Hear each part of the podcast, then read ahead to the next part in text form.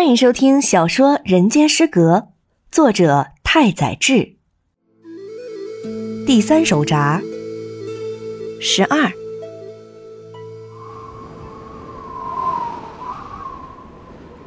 我没弄死过女人，也没骗过女人的钱。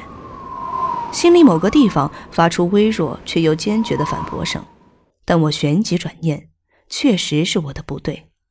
我就是有这种脾性。我始终无法和枯木当面争辩，那因烧酒生出的阴郁醉意让我心情越发紧绷。我竭力克制，几乎是自言自语般的说道：“不过，唯独被关进牢房这件事不算有罪。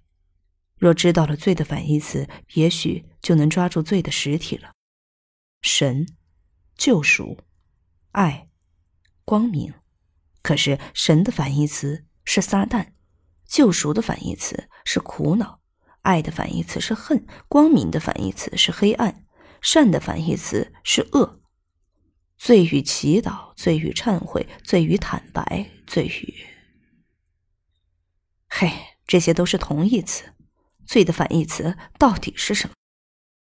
罪的反义词是蜜，像蜜一样甜。肚子好饿，拿点吃的来吧。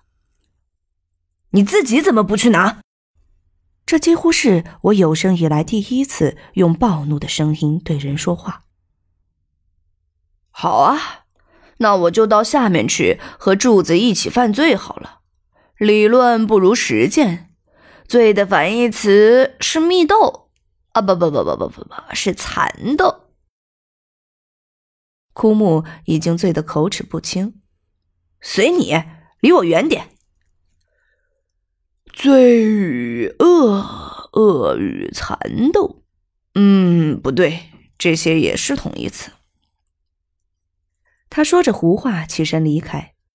罪与罚，托斯托耶夫斯基。有那么一瞬间，这两个词在我脑海的角落掠过。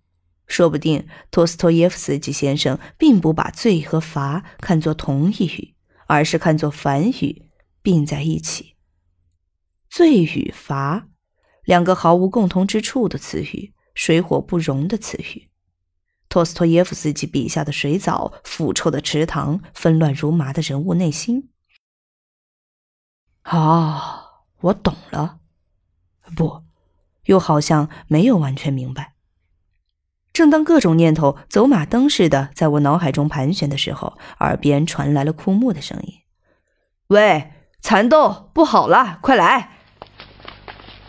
枯木的声音和神情大变，他摇摇晃晃的下楼，片刻就又返回。怎么了？气氛突然变得异常紧张。我们两个从屋顶下到二层，又从二层往我一层的房间走。枯木在半路停了下来，说：“你看。”他指着下面，低声说道：“我房间上的小天窗开着，可以看到房中情景。房内亮着电灯。”里面有两只动物，我顿觉天旋地转，呼吸急促，心中不停念叨：“这不过是人类的一种姿态，不过是人类的一种姿态，没什么好怕的。”伫立在楼梯上，我甚至忘了要去解救柱子。枯木大声咳嗽了几声，我也逃般的跑回屋顶，一股脑的倒在地上，仰视饱含水汽的夏日夜空。此刻我没有愤怒，没有厌恶或悲伤，只感到骇人的恐惧之感袭遍全身。那不是在墓地撞到幽灵等鬼怪的恐惧，而是在神社的杉树林中遇见穿白衣的神明时，心中升起的古老、强烈而又不容分说的恐惧。一夜之间，少年花发，渐渐的，我对所有事情失去了自信。对人类生出无止境的怀疑，世间生活也无法引起我的一丝期待、一丝快乐和一丝共鸣。